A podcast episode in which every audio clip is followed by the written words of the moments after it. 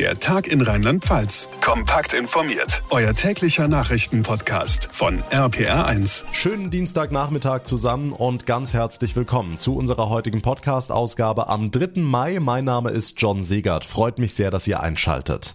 Menschen halten inne am Mannheimer Marktplatz. Blumen liegen auf dem Gehweg. In Mannheim ist ein 47-Jähriger während einer Polizeikontrolle zusammengebrochen und wenig später im Krankenhaus gestorben. Dieser Fall sorgt heute bundesweit bundesweit für große Schlagzeilen. Was genau zum Tod des Mannes führte, ist noch unklar. RPA1-Reporter Marius Fraune, was wissen wir denn bislang zu dem Fall? Also laut Polizei war der Mann im Zentralinstitut für seelische Gesundheit in Behandlung und hat das ZI dann gegen Anraten seines Arztes verlassen.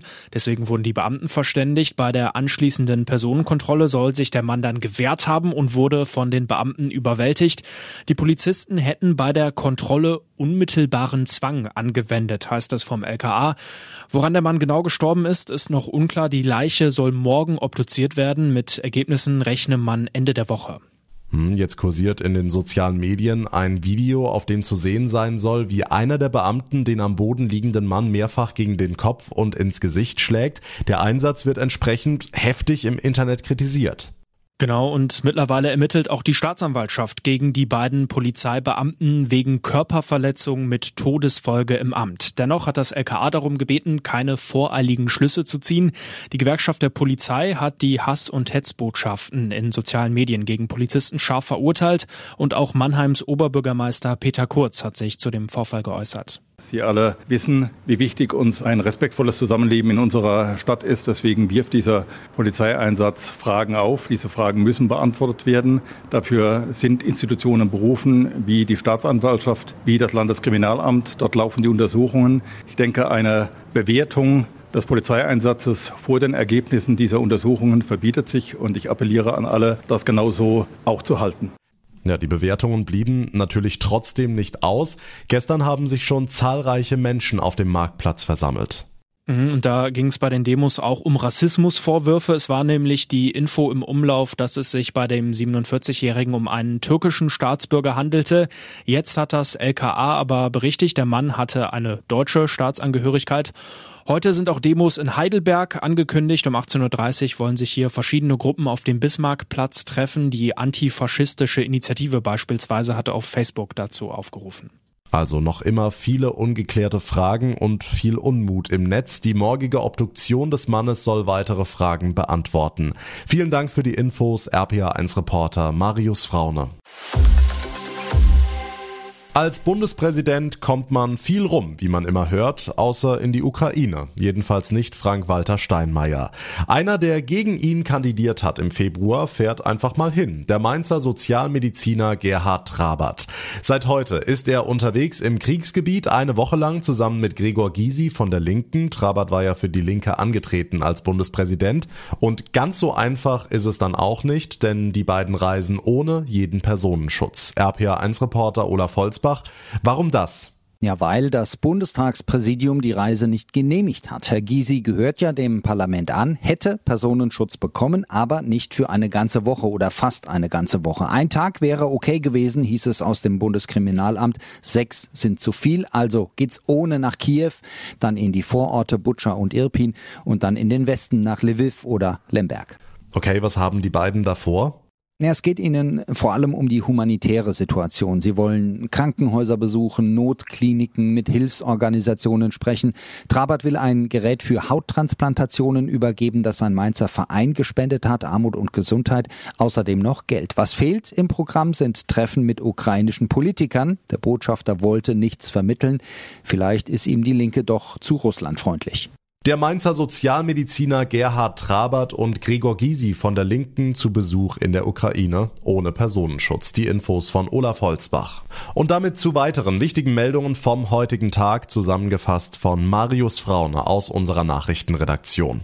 Die Aufarbeitung der gescheiterten Pkw-Maut hat ein juristisches Nachspiel für Ex-Bundesverkehrsminister Scheuer. Die Berliner Staatsanwaltschaft leitete wegen einer möglichen Falschaussage im Untersuchungsausschuss des Bundestags ein Ermittlungsverfahren gegen ihn sowie den früheren Verkehrsstaatssekretär Schulz ein. RPA1-Reporterin Johanna Theimann. Die Pkw-Maut, ein Prestigeprojekt der CSU in der damaligen schwarz-roten Bundesregierung. Österreich klagte damals, denn das Nachbarland hielt das Projekt für europarechtswidrig, weil es Ausländer benachteilige. 2019 stimmte der Europäische Gerichtshof dem zu und stoppte die Maut. Scheuer bekräftigte nun vor dem Untersuchungsausschuss die Wahrheit gesagt zu haben. Bei den Ermittlungen geht es offenbar um ein von Scheuer lang geheim gehaltenes Treffen zwischen ihm und den Chefs der Betreiberfirmen.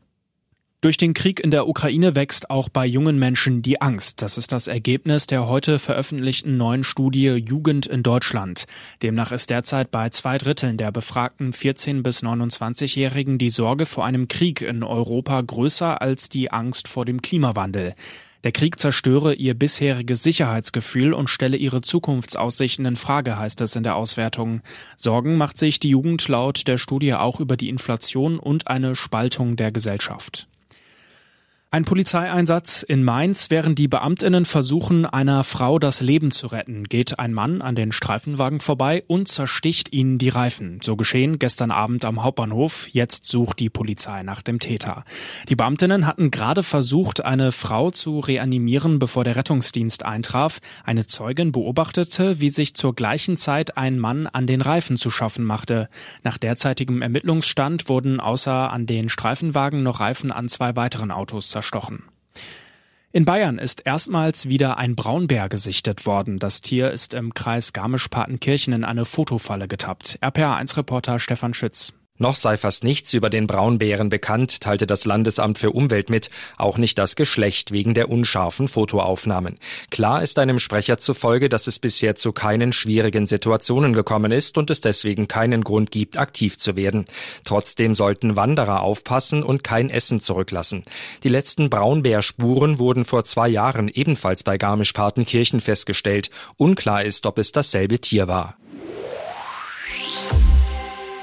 Vom Regen in die Traufe sagt man, wenn man meint, von einem Schlamassel in den nächsten. Da ist die Pandemie noch nicht richtig vorbei. Viele meinen ja, sie kommt wieder. Und dazu der Ukraine-Krieg, von dem niemand weiß, wie lange er geht. Probleme für uns alle, Probleme für den Arbeitsmarkt. Jetzt können wir uns aussuchen, warum genau wir uns Sorgen um unsere Jobs machen. Heute kamen die Aprilzahlen auch für Rheinland-Pfalz. RPA1-Reporter Olaf Volzbach. Ist Corona noch eine Bedrohung? Nein, im Moment nicht. Arbeitslosigkeit, Kurzarbeit, offene Stellen, das alles bewegt sich wieder auf Vorpandemieniveau oder hat sich zwischenzeitlich sogar verbessert, hieß es heute. Eine Idee ist ja, mit den Flüchtlingen aus der Ukraine wenigstens einen Teil unseres Fachkräfteproblems zu lösen. Wir haben im Moment in unseren Zahlen die Ukraine, den Ukraine-Krieg noch überhaupt nicht abgebildet.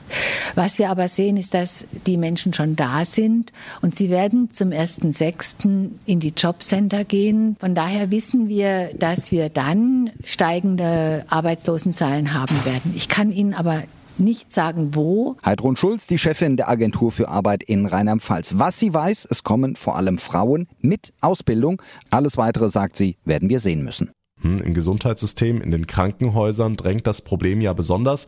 Gibt's da noch andere Ideen? Ja, gibt es und da gehen die Blicke immer stärker ins Ausland. Pflegefachkräfte zum Beispiel aus Vietnam haben wir schon. Demnächst kommen welche aus Brasilien und das Landeskrankenhaus versucht es in Alzey gerade mit einem Assistenzarzt aus Mexiko, Personalerin Julia Franz. Die ganzen Assistenten und Oberärzte müssen ihn ja an die Hand nehmen. Er muss ja den Klinikalter kennenlernen und das ist wirklich etwas, wir konnten es im Vorfeld gar nicht einschätzen, aber wir hoffen ja, dass es sich lohnt, dass wir Martin bzw. die ganze Gruppe, die ja zum Landeskrankenhaus gekommen ist, insgesamt fünf, langfristig an Standort Rheinland-Pfalz binden können. Ein Probelauf also, der in einer Hinsicht schon funktioniert hat. Der Mexikaner Martin findet Rheinhessen großartig, vor allem den Regen. Das ist doch mal eine Grundlage. Der rheinland-pfälzische Arbeitsmarkt sieht schon wieder aus wie vor der Pandemie und gegen den Fachkräftemangel probiert es das Landeskrankenhaus mit Ärztinnen und Ärzten aus Mexiko. 1,7 Millionen Menschen in Deutschland leiden an Demenz, also sehr viele und es werden immer mehr. Darauf wollen die Kirchen in diesem Jahr besonders aufmerksam machen mit der Woche für das Leben, die gerade aktuell läuft. Oft erkranken die Betroffenen erst im hohen Alter, ganz anders war das aber bei Frank Masendorf aus dem rheinhessischen Köngernheim, denn er ist schon mit 57 Jahren erkrankt. Diese Diagnose war natürlich ein Schock, aber ihm und seiner Ehefrau Beate war klar, wir Wir machen daraus kein Geheimnis. Frau Masendorf, was haben Sie gemacht?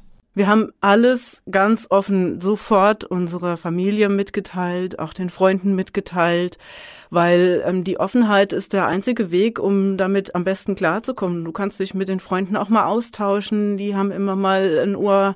Es ist ein ganz normales Verhältnis, ein bisschen einseitig, aber trotzdem herzlich. Er sieht unsere Freunde und dann setzt er so ein ganz bestimmtes Lachen auf und dann weiß ich, okay, jetzt hat er sie erkannt.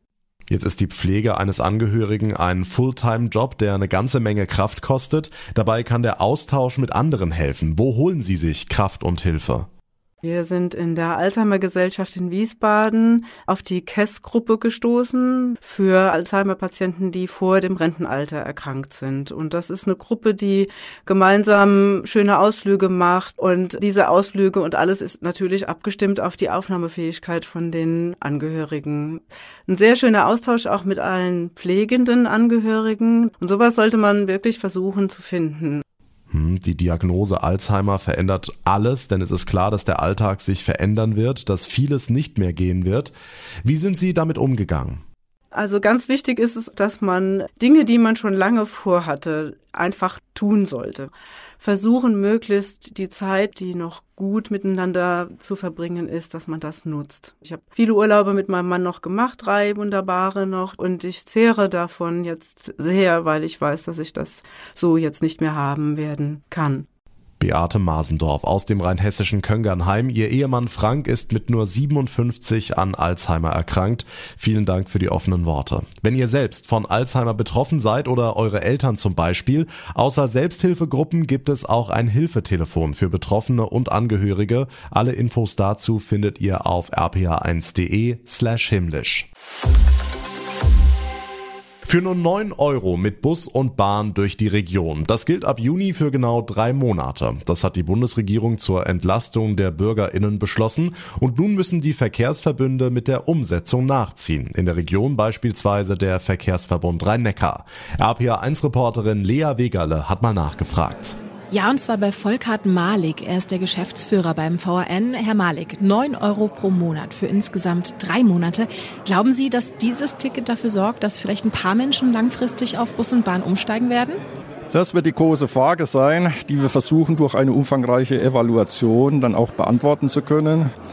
Mein Bauchgefühl sagt mir, ja, vielleicht gelingt es ein paar Menschen wirklich von den Vorzügen des ÖPNV zu überzeugen. Dann muss man aber so fair sein und das dann äh, mit den finanziellen Aufwendungen bewerten, die man jetzt tatsächlich macht, wahrscheinlich mehr als 2,5 Milliarden Euro.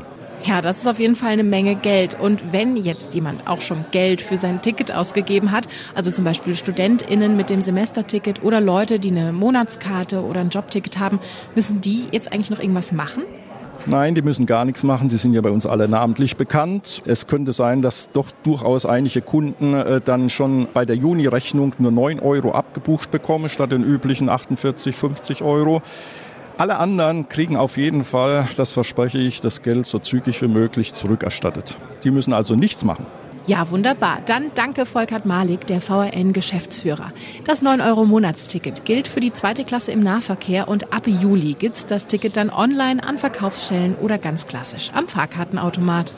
Infos von Lea Wegerle. Und damit kommen wir zum Ende der heutigen Ausgabe. Wenn ihr es noch nicht getan habt, dann wäre es super, wenn ihr dem Tag in Rheinland-Pfalz folgt bzw. den Podcast abonniert. Das geht auf jeder Plattform, dann verpasst ihr keine Ausgabe mehr. Und ganz toll wäre es, wenn ihr uns eine Bewertung hinterlassen würdet, zum Beispiel bei Spotify oder bei Apple Podcasts. Mein Name ist John Segert. Ich bedanke mich ganz herzlich für eure Aufmerksamkeit, für euer Interesse. Wir hören uns morgen Nachmittag wieder. Bis dahin eine gute Zeit, einen schönen Abend und vor allem bleibt gesund gesund.